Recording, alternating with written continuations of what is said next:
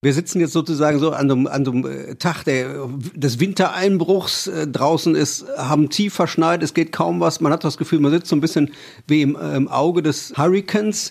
Ist das vielleicht auch so das Gefühl, dass diese ersten 100 Tage Amtszeit äh, bestimmt äh, nach dem Motto, irgendwas ist immer und es kommt auch immer anders, als man denkt? Ja, ist so ein bisschen äh, so eine Situation, als wenn äh, die äh, ganze, das ganze äh, Land, die ganze Stadt in Watte gepackt äh, ist. Also in der Corona-Lockdown-Situation äh, ohnehin. Und jetzt äh, haben wir das ja quasi auch noch rein physisch in Watte, in Watte, in weiße Watte, in Schnee gepackt. Ähm, das ist ein ganz anderer Amtsantritt, äh, als glaube ich jeder meiner Amtsvorgänger äh, das äh, hatte. Man stellt sich ja so vor, ersten 100 Tage, das ist so die schon Schonfrist. Äh, da kannst du dich mal ein bisschen ins Amt einführen, dich selber und auch ein bisschen ins Amt eingrooven. Ähm, das ist jetzt von 0 auf 100 äh, in äh, weniger als drei Tagen gewesen. Letztendlich, Oberbürgermeister ist eben auch kein Job, wo man äh, sich dann erstmal ins stille Kämmerlein zurückzieht und sagt, ich überlege mir mal was Schönes, sondern äh, im Prinzip muss man die PS jeden Tag auf der Straße bringen. Ist das auch so eine Erfahrung, die Mark Hertha überrascht hat oder die er nicht erwartet hat? Nee, eigentlich nicht. Also die, die Situation äh, selber, die hat mich nicht überrascht, weil ich ja äh, das äh, halbe Jahr vorher, was Corona anging, äh, durchaus äh, sehr aktiv äh, mitbegleiten durfte, musste. Aber und das muss ich schon sagen, die Herausforderung für den Oberbürgermeister ist eine andere als die für den Abgeordneten, wo der Abgeordnete nochmal einen fluffigen Spruch reißen kann äh, geht es äh, äh, für jemanden, der eine Stadtverwaltung zu führen hat äh, und der eine Stadt zu repräsentieren hat, äh, eher darum, die Dinge zu regeln, als sie zu kommentieren. Man hat immer das Gefühl, bei dem vorherigen Oberbürgermeister Hunziker Petermann, der ist so eigentlich so zur Hochform aufgelaufen, wenn äh, es eben sich so zugespitzt hat, auch schnelle Entscheidungen nötig waren. Ja, ich glaube, das hat man äh, in den letzten 100 Tagen ja gesehen, dass äh, Entscheidungen hier sehr eigenständig und schnell gefällt worden sind. Wir haben äh, einen Start gehabt, äh, den man sich schlimmer gar nicht vorstellen kann, Hotspot äh, zu sein, äh, was die Corona-Infektionen angeht. Und wir haben uns sehr kleinteilig und sehr akribisch jetzt ins Mittelfeld vorgearbeitet. Das lässt eigentlich hoffen. Das äh, heißt aber auch, äh, dass äh, ganz viele daran mitgewirkt haben. Natürlich diejenigen in der Corona-Nachverfolgung, aber noch mehr, und das ist mir wichtig, eigentlich alle Bürgerinnen und Bürger dieser Stadt, die äh, den Kurs mitgetragen haben, eben nicht nur den öffentlichen Raum zu regulieren, sondern auch im Privaten sich zu beschränken, nicht, nicht die Ausweichbewegung zu machen und sich dann hinterher eben privat zu treffen. Äh, das sind so Erlebnisse, die mir zeigen, ja, am Ende äh, bedarf es eines Oberbürgermeisters, der schnell entscheidet, aber es bedarf auch äh, Bürgerinnen und Bürger, die mitziehen und es bedarf der ständigen Kommunikation zwischen Oberbürgermeister und Bürgerinnen und Bürgern, um sich eben auf den richtigen Weg zu verständigen. Stichwort Kommunikation. Die äh, Simone hat gesagt, ach, der Mark Hertha war früher so präsent äh, bei Social Media. Jetzt ist er, hat er sich, äh, fällt er gar nicht mehr so auf, hat er sich zurückgezogen, wird er erschlagen von der Arbeit oder woran liegt's? Ja, es liegt daran, dass äh, wir ja eine Homepage als Stadt selber haben und natürlich kann ich die Zweitverwertung dessen, was wir auf der Stadt-Homepage machen, äh, nochmal machen. Aber äh, seinerzeit war es ja so, ähm, das war meine Homepage, war die, über die ich mich geäußert habe. Jetzt äußern wir uns in den aller, allermeisten Dingen über die Stadt-Homepage.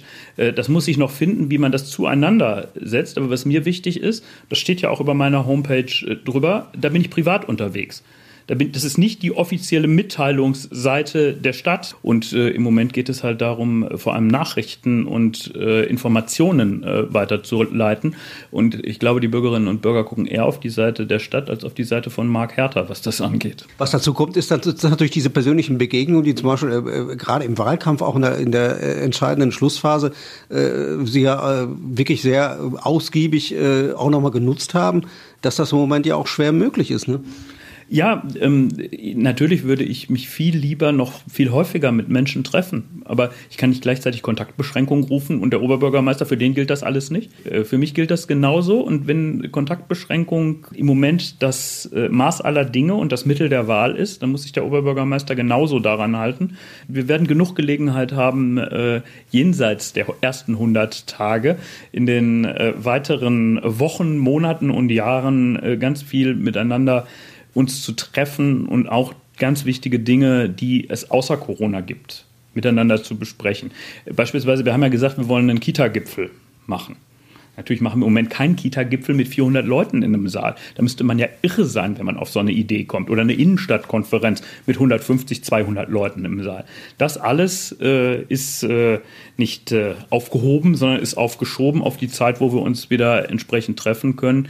Äh, die Formate, die man digital machen kann, die machen wir digital, aber sowas äh, bietet sich jetzt nicht wirklich an, äh, mit äh, 150 oder 200 Leuten einen kreativen Prozess äh, in einer Zoom-Konferenz mhm. zu gestalten. Und von daher ganz klar ist, wenn Kontaktbeschränkungen ist, dann hält sich auch der Oberbürgermeister äh, daran, äh, nein, noch mehr, er ist gutes Vorbild für all diejenigen, ähm, die ähm, für sich entscheiden. Und äh, das ist, glaube ich, der Schlüssel so ein bisschen dazu, dass man die Dinge in den Griff kriegt. Für sich entscheiden, dass sie Verantwortung übernehmen und sich beschränken. Das hörte sich schon so an wie ein Kompliment. Also der Gemeinsinn in Hamm ist offenbar ausgeprägt. Damit kann man auch viel anfangen nach Corona. Also das ist genau der Punkt, auf den ich hinaus will.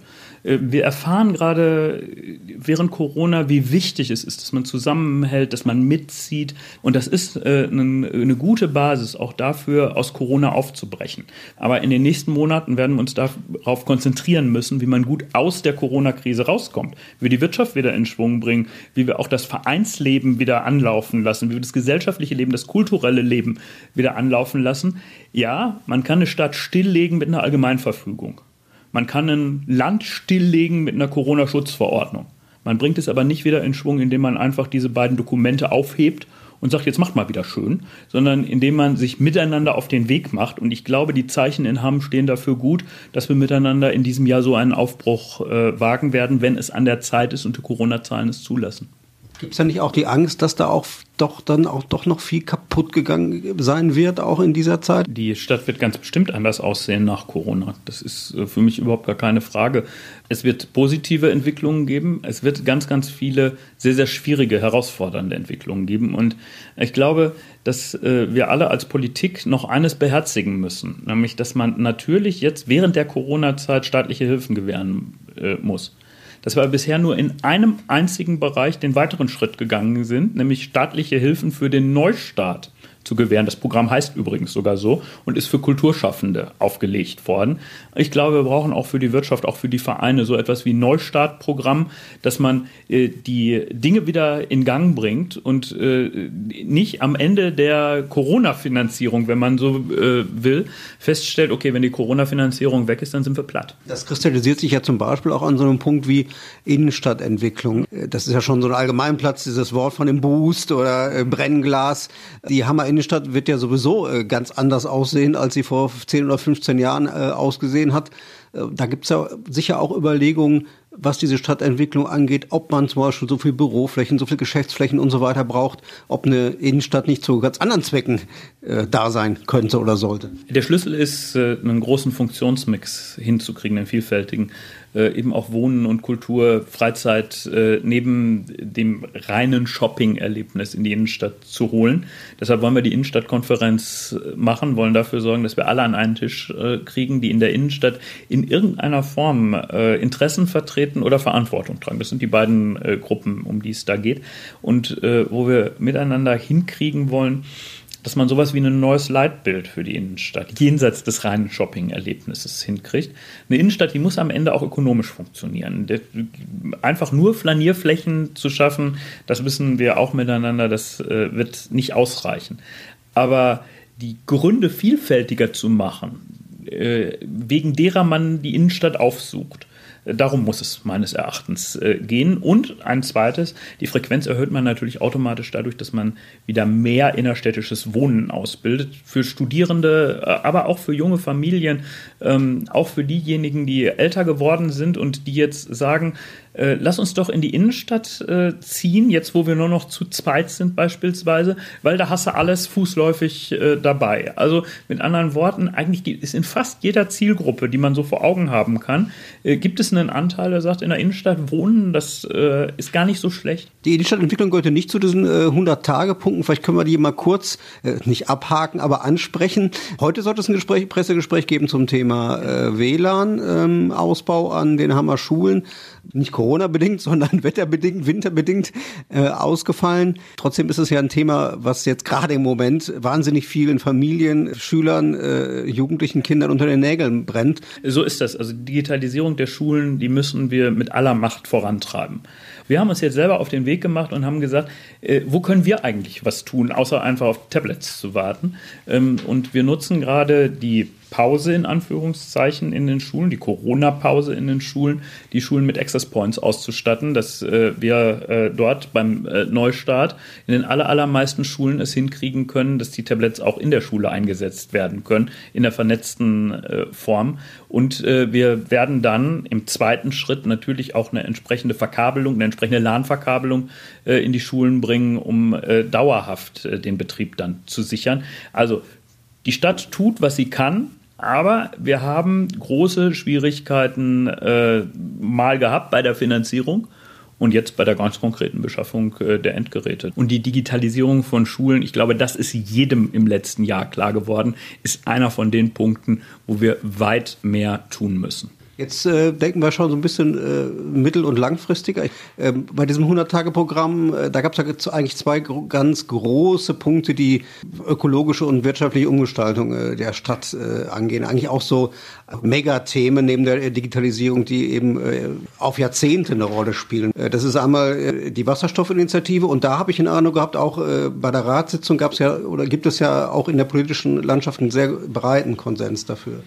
Ja, ich bin sehr froh, dass nach anfänglicher Zurückhaltung inzwischen alle politischen Kräfte äh, mit daran mitwirken wollen, mitziehen, was diese Wasserstoffinitiative Westfalen angeht. Ich glaube, es ist insgesamt inzwischen anerkannt, dass das eine Riesenchance für uns ist hier in Hamm, äh, vor allem zwei Dinge miteinander zu verbinden, nämlich die Energiewende hinzubekommen aber trotzdem Produktionsstandort zu sein, attraktiver Industriestandort zu bleiben. Wir sagen ja so leichthin, Energiewende ist Kohleausstieg. Mich interessiert gar nicht, wo wir überall noch alles aussteigen wollen. Mich interessiert, wo wollen wir, anf wo wollen wir anfangen und neu einsteigen? Wo wollen wir loslegen? Wo wollen wir aufbrechen? Das muss doch die Haltung hinter der Energiewende sein. Die Haltung kann doch nicht sein, was wollen wir als nächstes abschalten? Als allerletztes schalten wir uns selber ab, oder was? Ich glaube, Ingo Müller hat im Rat gesagt, ja, das ist endlich mal ein Punkt, wo wir vorne wechseln und nicht hintenher äh, klappern.